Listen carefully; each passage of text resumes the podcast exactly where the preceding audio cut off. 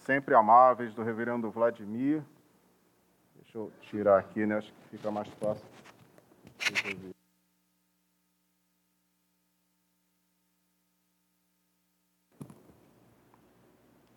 Está dando para ouvir? Esqueci, né? É, são palavras sempre amáveis, sempre agradáveis, não poderia ser diferente, né? Vindo do nosso querido irmão, nosso amigo. Realmente, nos conhecemos há muitos anos, né? É, antes dos meus cabelos embranquecerem, antes dos seus irem embora. Mas é, é uma alegria, queria agradecer o convite né, que ele nos fez, a coragem né, de prestar o púlpito. Na verdade, agradecer a confiança né, que ele tem de poder me ceder esse momento. E sempre uma alegria poder rever os irmãos aqui do Jardim Guanabara. Estivemos aqui por dois períodos, né, junto com a família. Fui muito bem recebido, uma igreja amável, uma igreja acolhedora. E essa característica da igreja do Jardim Guanabara é conhecida por todos. Né? A sua a amabilidade, o seu amor, a forma como recebe as pessoas é sempre maravilhoso. Eu senti isso na pele, né? eu e a minha família, e sou sempre grato a essa igreja uh, por essa recepção, por esse amor, por esse carinho. Queria também saudar os irmãos que estão nos acompanhando pela internet, muitos uh, recuperando né, da Covid em casa, positivados da Covid. Quantos? Lá na Igreja da Ribeira tivemos também um bom número de irmãos que uh, tiveram que ficar em casa durante um tempo, e Deus abençoe a sua vida Deus possa curar a sua enfermidade, restaurar a sua saúde, possa retornar assim às suas atividades normais. Queridos irmãos, trago um abraço fraternal da Igreja Presbiteriana da Ribeira para todos os amados irmãos e sempre de portas abertas ali para recebê-los. Quem quiser nos fazer uma visita, estamos ali na Rua Fernandes da Fonseca, 119. Deixa eu fazer o merchandising, né? 119, a Rua da Feira, bem fácil de você encontrar, a Rua da Feira de sábado. Temos lá também no sábado o nosso bazar, bazar é, beneficente, toda a arrecadação do bazar nós revertemos para a compra de cestas básicas, para ajudar, temos ajudado muito ali a Casa do Índio, que é bem próximo ali da gente, algumas famílias carentes também. Agradeço de coração, quero aproveitar a oportunidade, agradecer a Igreja do Jardim Guanabara também, porque tem nos ajudado nessa missão, nesse propósito, nos doando algumas cestas básicas todos os meses. Recebemos né, com uma alegria muito grande esse, esse presente que nós repassamos a essas famílias carentes.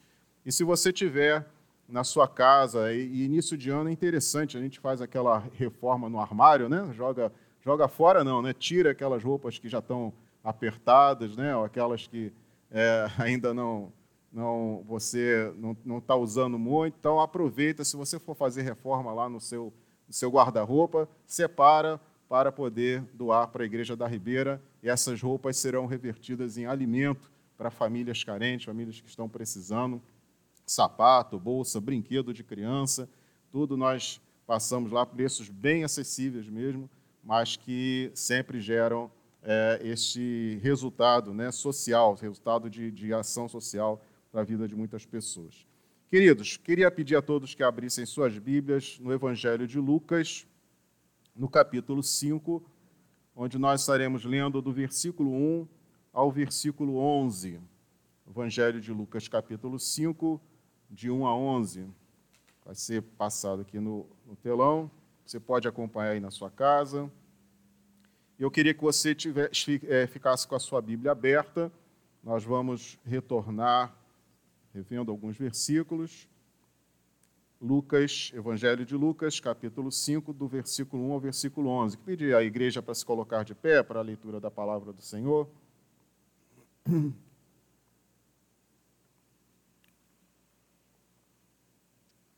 Diz assim: Aconteceu que, ao apertá-lo a multidão para ouvir a palavra de Deus, estava ele junto ao lago de Genezaré.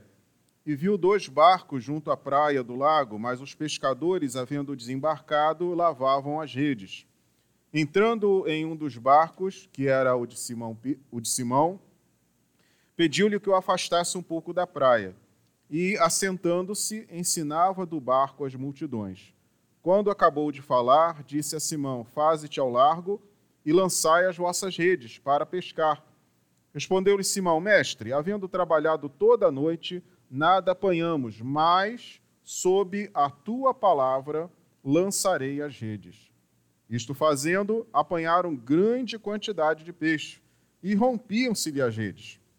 Então fizeram sinais aos companheiros do outro barco para que fossem ajudá-los. E foram e encheram ambos os barcos a ponto de quase irem a pique. Vendo isto, Simão Pedro prostrou-se aos pés de Jesus, dizendo: Senhor, retira-te de mim, porque sou pecador. Pois à vista da pesca que fizeram, a admiração se apoderou dele e de todos os seus companheiros, bem como de Tiago e João, filhos de Zebedeu, que eram seus sócios. Disse Jesus a Simão: Não temas, doravante serás pescador de homens. E arrastando eles os barcos sobre a praia, deixando tudo, o seguiram. Amém. Podem sentar, irmãos. Esse texto, queridos, nos fala sobre o início do ministério de Jesus e ele está junto ao lago de Genezaré ou o Mar da Galileia, que era um lago é, bem extenso, onde havia alguns pescadores.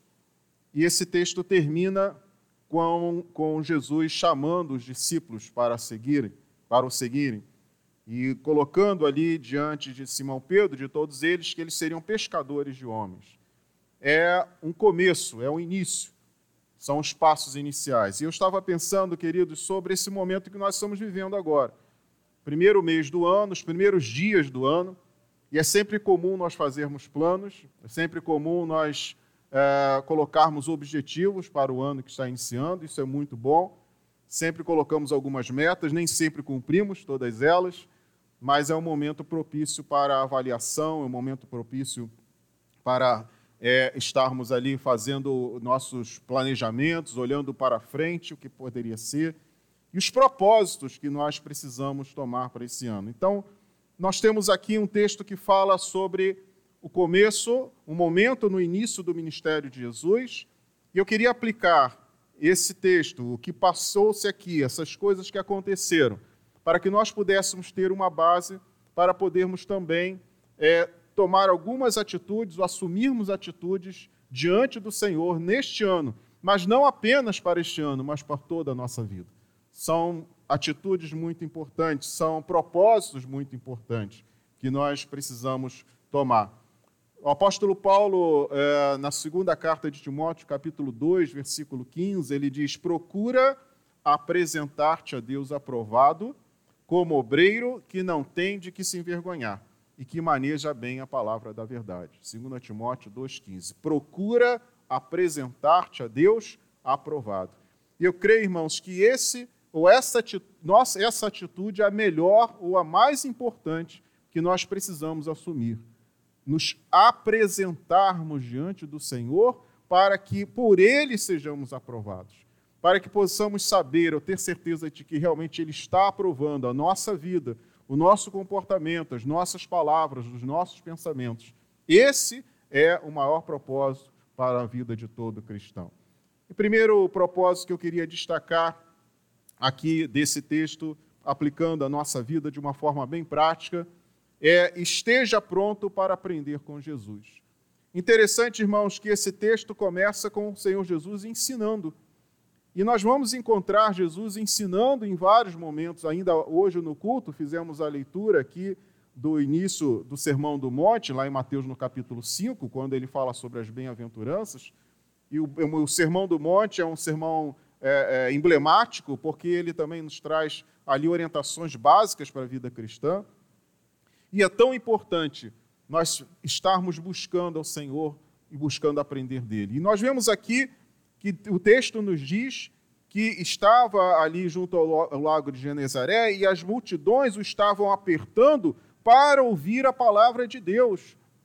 E nós vamos perceber como os evangelistas, eles relatam essas multidões buscando a Jesus para receber ensino. Nós vamos também perceber que nesse texto ele fala a respeito dos pescadores, de Simão, não fala a respeito do seu irmão André, mas com certeza estava ali, e Tiago e João. Eles eram sócios de pesca, eram só sócios ali na, na pescaria.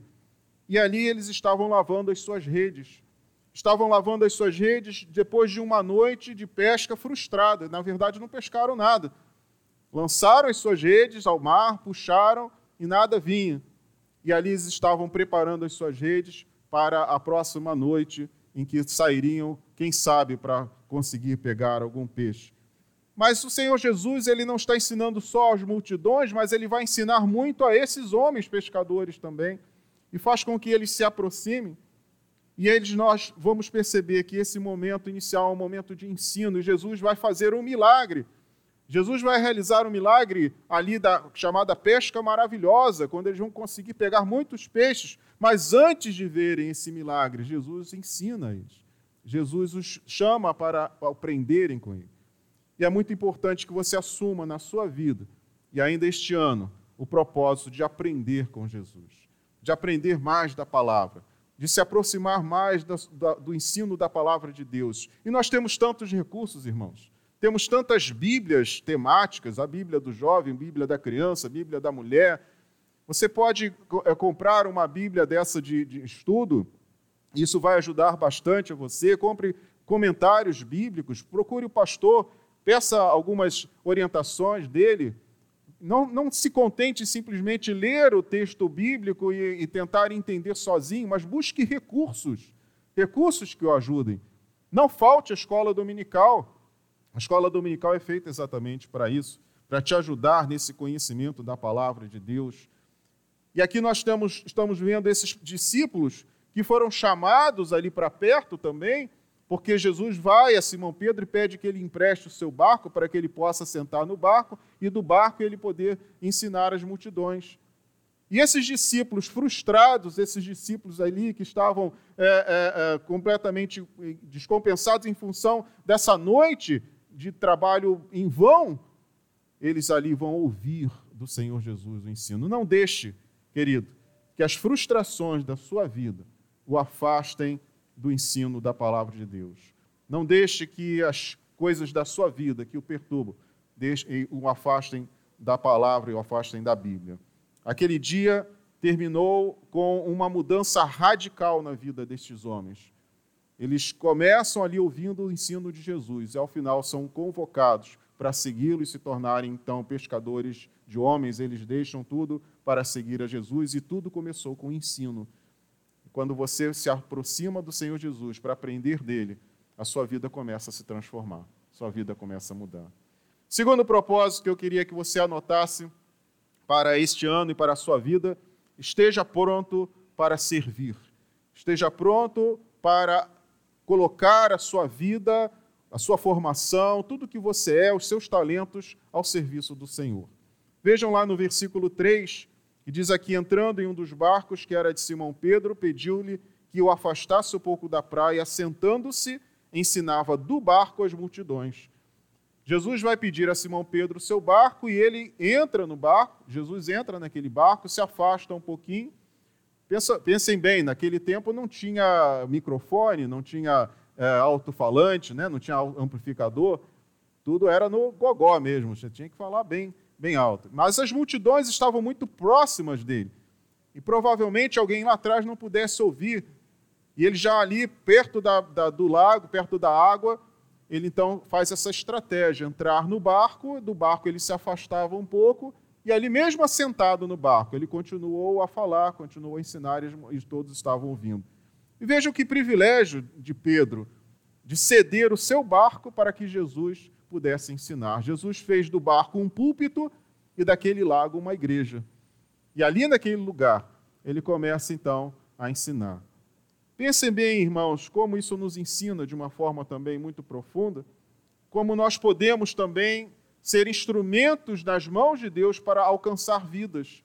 O barco de Pedro foi instrumento para poder ajudar aquelas pessoas. Pensa bem nisso. Eu fico pensando a respeito de cada um que está aqui nessa manhã e talvez os que estão em casa, nos várias formações que nós temos aqui.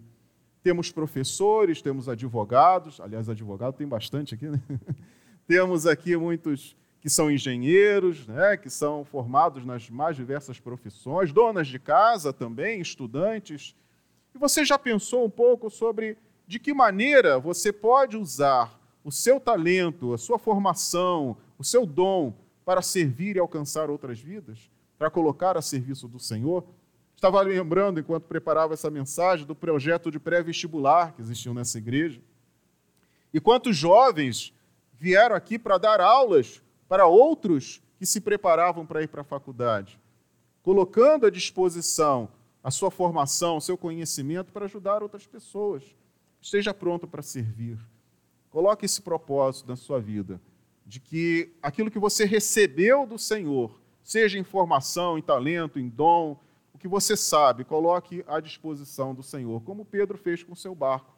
O barco de Pedro era o seu instrumento de trabalho, as redes, né? ele usava aquele barco. E Jesus entrou ali no barco para ensinar as multidões. Terceira, terceira atitude que eu queria que você anotasse para poder, então, assumir como propósito para esse ano e para a sua vida, esteja pronto para obedecer. O versículo 5 e o versículo 6 nos fala algo aqui muito interessante. Diz aqui: Respondeu-lhe Simão, mestre, havendo trabalhado toda a noite, nada apanhamos, mas sob a tua palavra lançarei as redes. E diz que eles então, fazendo isso, apanharam grande quantidade de peixes. Pedro ele chega a argumentar com Jesus: Senhor, eu sou um pescador, essa é a minha profissão, já estou há muitos anos aqui realizando esse trabalho, e eu sei que a hora de pescar não é de manhã, é de noite. Eu sei também que o momento para fazer isso é, já passou. E nós já fizemos o que nós tínhamos que fazer. E não conseguimos nada. O que Pedro está colocando aqui diante do Senhor Jesus é todas as possibilidades humanas e tudo aquilo que eu conheço, tudo aquilo que eu sei, eu já fiz. Eu não preciso fazer de novo.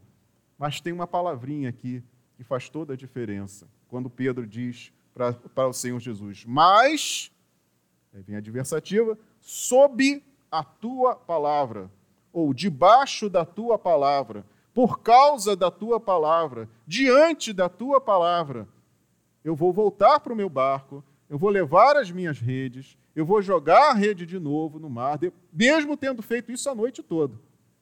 Veja, irmãos, que exemplo de obediência, que exemplo de dedicação e que exemplo de fé, que a gente vai falar no próximo ponto. Nós vemos aqui que os imperativos, irmãos, da palavra de Deus são válidos para qualquer circunstância. Era Senhor Jesus que estava falando para Pedro: Pedro, lança as suas redes ao mar novamente. Quantas vezes nós colocamos alguns empecilhos para poder obedecer ao Senhor e existem alguns desafios que nós temos diante de nós. Porque nós estamos diante de uma sociedade que é, é relativizadora, uma sociedade corrompida, mas diante dessa sociedade, diante da influência que nós sofremos também desta sociedade, nós precisamos obedecer à palavra de Deus. José, na casa de Potifar, ele escolheu obedecer. Nós, às vezes, podemos pensar, nós estamos diante de um momento muito difícil. Somos tentados, de várias formas, a relativizar a palavra de Deus, relativizar os ensinos da palavra, relativizar a, a, aquilo que a palavra nos ensina do que nós devemos fazer diante do que nós estamos vendo no mundo. Mas nós não podemos ceder a estas coisas e, e argumentar com a palavra de Deus com base naquilo que nós vemos ao nosso redor. Como eu disse, José foi um exemplo. Ele não relativizou, ele simplesmente ali resolveu fazer aquilo que era certo fazer. Não deixe que a sociedade, o relativismo, possa afastar você da obediência ao Senhor, assim como Daniel também, lá na corte de Nabucodonosor, escolheu obedecer. Também os discípulos, mais à frente, depois que já estavam ali uh, liderando a igreja, diante das ameaças do sinédrio, o que eles disseram? Escolheram obedecer. E disseram aqueles homens: Antes importa obedecer a Deus do que aos homens. Está lá em Atos capítulo 5, versículo 29. Também diante da escassez de recursos, obedeça, obedeça a palavra de Deus. O Senhor Jesus, de cinco pães e dois peixes, alimentou mais de cinco mil. Ele coloca a situação para os discípulos e eles argumentam com Jesus: Nós temos apenas cinco pães e dois peixes. E o que é isso para alimentar tanta gente? Nós não precisamos, irmãos, ficar pensando nas limitações de recursos. Obedeça simplesmente. Fala, faça aquilo que o Senhor está lhe colocando. e Deus vai abençoar muito a sua vida. Mesmo diante das limitações, obedeça à palavra do Senhor Jesus. Esses mesmos pescadores aqui, iletrados, foram usados por Deus para revolucionar o mundo. Então, Pedro estava ali diante de uma situação onde ele ou obedecia, acreditava em Jesus, ou ele permanecia na sua opinião. Eu sou um pescador, eu conheço bem do mar, Jesus é carpinteiro, o que, que ele entende de peixe? Mas não ele estava falando com um simples carpinteiro. Ele estava ali diante do Filho de Deus. E você não precisa argumentar, Senhor, está muito difícil, Senhor, eu estou sendo cercado aqui de pressões por todos os lados, Senhor, eu não tenho recurso, eu não tenho capacidade, eu não tenho inteligência, eu não sei falar, eu não sei realizar. Não pense nisso. Obedeça simplesmente. Se o Senhor está lhe enviando, faça aquilo que o Senhor está determinando. Outro ponto que eu queria trazer está bem relacionado a esse que acabamos de falar. Esteja pronto a crer. Acredite. Não somente obedeça, mas creia. Pedro e os discípulos, eles obedeceram e viram o milagre. E eles começaram então a perceber como era importante crer no Senhor Jesus. Obediência e fé andam juntas. Você precisa crer. Quem crê, obedece. E aquele que obedece vê milagres. Nós precisamos lembrar que é necessário exercermos a nossa fé. O povo estava diante do Mar Vermelho. O que Deus diz ali a Moisés? Diga ao povo que marche. Diante das impossibilidades, nós temos que começar a exercer a nossa fé. Obedecer e crer. Crer naquele que você está obedecendo. Nós temos também outro exemplo, que era o, de, o do próprio Elias, que estava no alto do monte. Eu já ouvi algumas vezes um sermão baseado nesse texto. Acho que foi aqui, não foi? Ele viu uma nuvem do tamanho da palma da mão do homem. Onde é que foi que eu ouvi esse sermão? Não lembro. Mas ele, mesmo diante de, depois de sete vezes que o seu moço volta, né, diz: não tem nuvem, não tem sinal de chuva. Ele acreditou que o Senhor ia mandar grande, copiosa chuva ali sobre aquela nação, quando ele viu essa pequena nuvem. E eu ouvi também aqui nesta igreja uma história a respeito de um templo ou de um local que precisava ser comprado para ser feito o templo e não havia recurso. E que foi feito? Acreditou simplesmente. Vamos acreditar em Deus. Deus vai prover os recursos. Reverendo Vladimir acreditou, a igreja acreditou no Senhor, ele é o dono da obra, ele é o Senhor da obra, e aqui estamos nós, nesse templo construído para a glória do nosso Deus. Obediência e fé. Pedro resolveu acreditar, Pedro resolveu obedecer. Esteja pronto para crer. Outro ponto que eu queria que você anotasse: esteja pronto para ajudar, esteja pronto para contribuir. A bênção ali foi muito grande, de repente os peixes começaram a vir. Veja lá o versículo 6. Fazendo isso, acompanharam, apanharam grande quantidade de peixe, rompiam-se-lhe as redes, então fizeram sinais aos companheiros do outro barco para que fossem ajudá-los. Pedro não ficou ali sozinho tentando lidar com aquela situação de tanto peixe. Ele não começou a colocar só no seu barco e não jogou fora os, os peixes que não cabiam no seu barco, mas ele chamou os seus companheiros, chamou os outros para ajudarem. Irmãos, nós fomos colocados na família de Deus para sermos bênção na vida dos outros, para sermos úteis na vida dos outros. Aqui não tem espaço para egoísmo, aqui não tem espaço para individualismo. O Senhor Jesus nos chama para uma vida de serviço, para uma vida de contribuição, para uma vida onde nós vamos ajudar uns aos outros, ser mão estendida para ser bênção na vida do nosso irmão. O trabalho ali foi dividido e o produto do trabalho também foi dividido. Quando chegaram e puxaram os barcos ali para a beira do lago, com certeza os peixes foram distribuídos ali entre todos, aquela grande quantidade de peixes.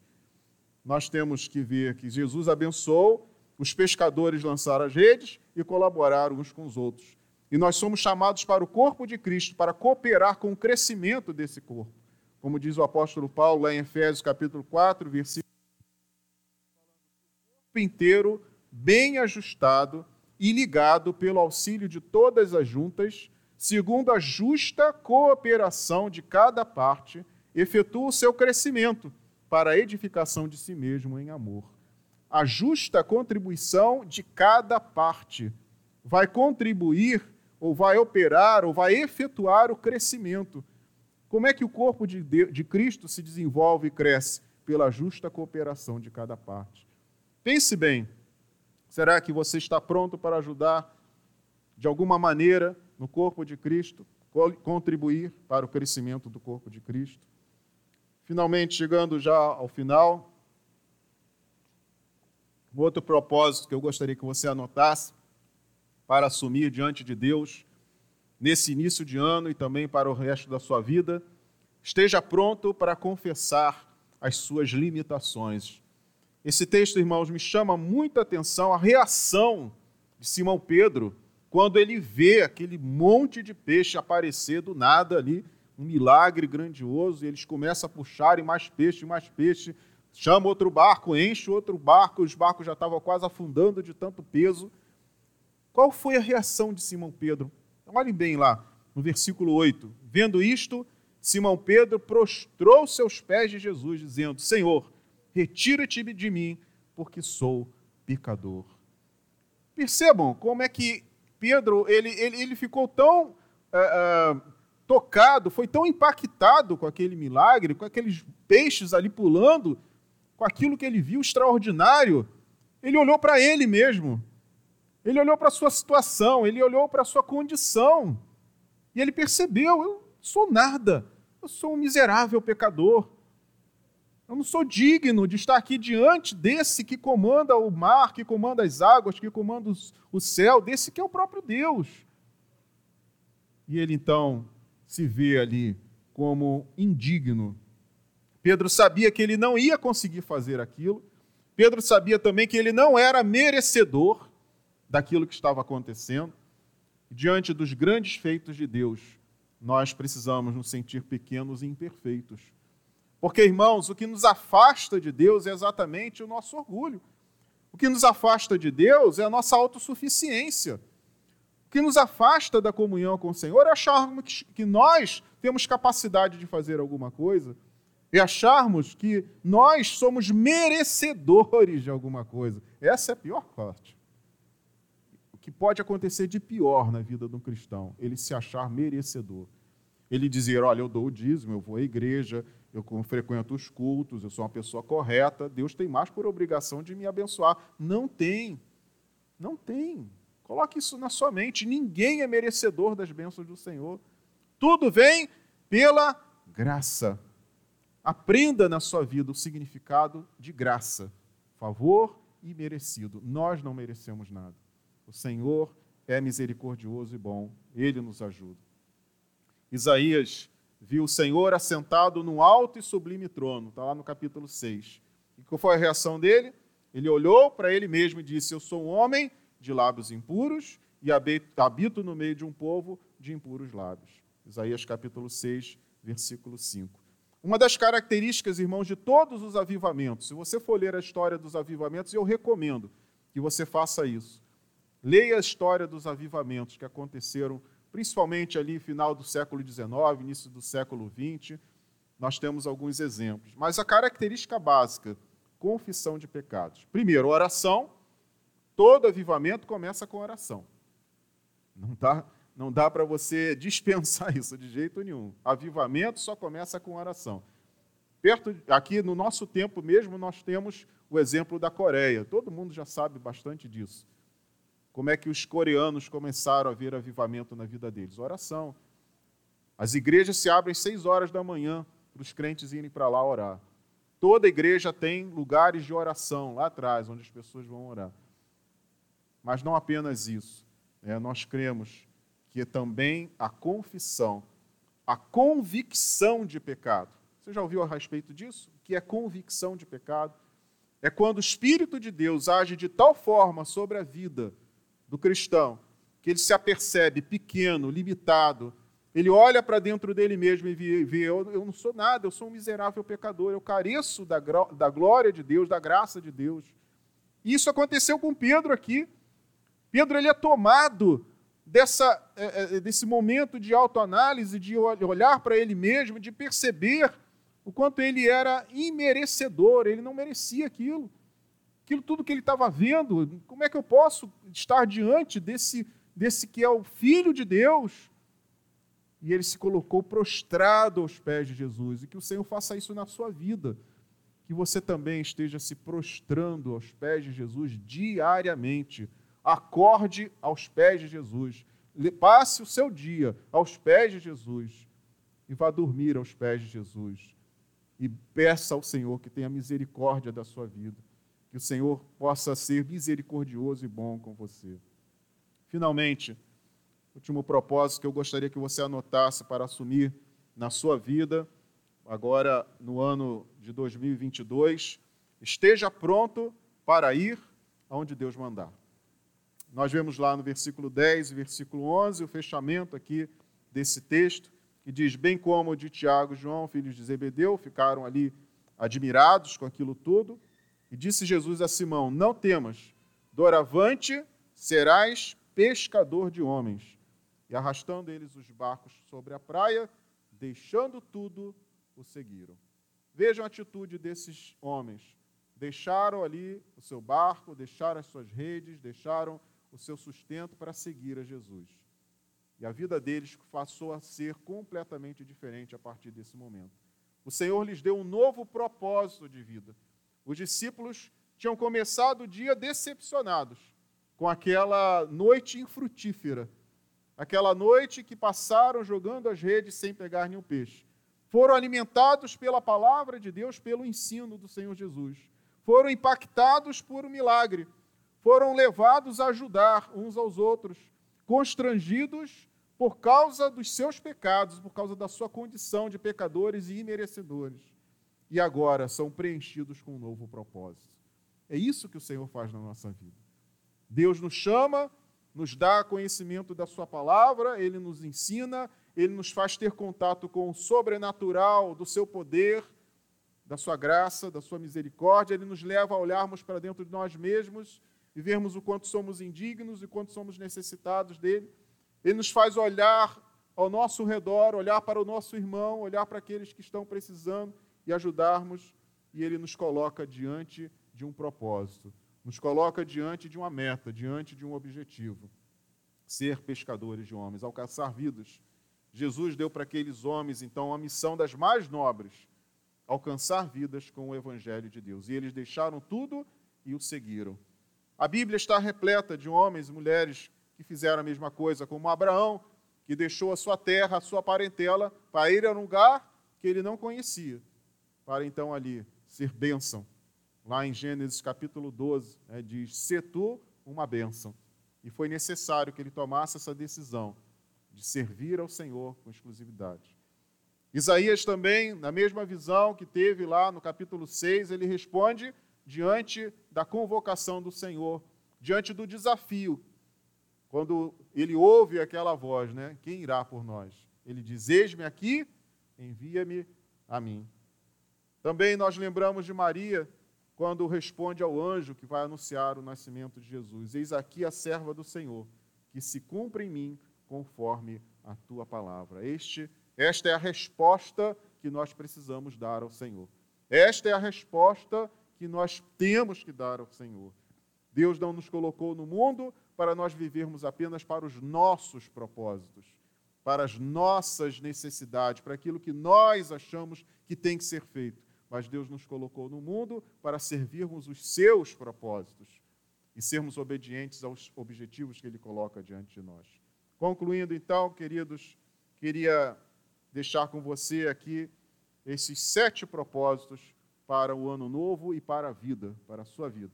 Esteja pronto para aprender com Jesus, esteja pronto para servir, esteja pronto para obedecer, esteja pronto para crer pronto para ajudar, para confessar as suas limitações e para ir aonde Deus lhe mandar.